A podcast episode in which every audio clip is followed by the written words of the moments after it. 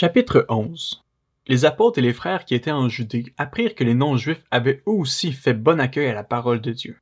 Et lorsque Pierre monta à Jérusalem, ceux qui étaient circoncis lui adressèrent des reproches en disant Tu es entré chez les incirconcis et tu as mangé avec eux Pierre se mit à leur exposer, dans l'ordre, tout ce qui s'était passé.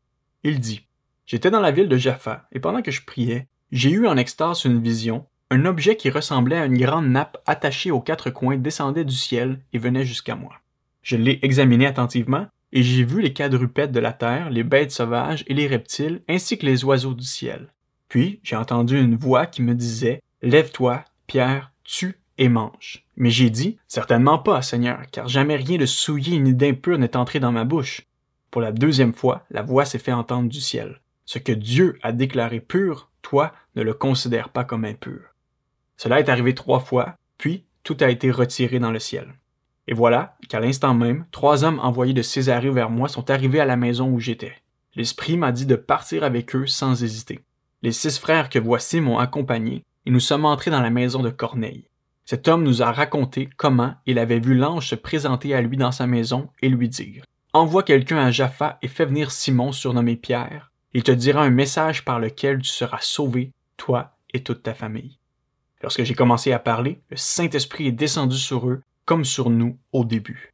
Je me suis souvenu de cette parole du Seigneur. Jean a baptisé d'eau, mais vous, vous baptiserez du Saint-Esprit.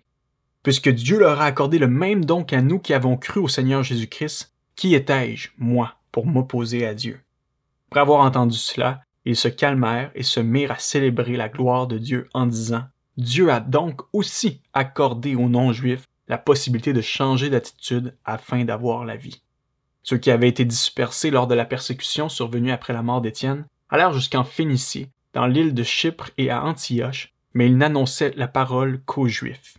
Cependant, certains d'entre eux, qui étaient originaires de Chypre et de Cyrène, vinrent à Antioche et s'adressèrent aussi aux non-juifs pour leur annoncer la bonne nouvelle du Seigneur Jésus.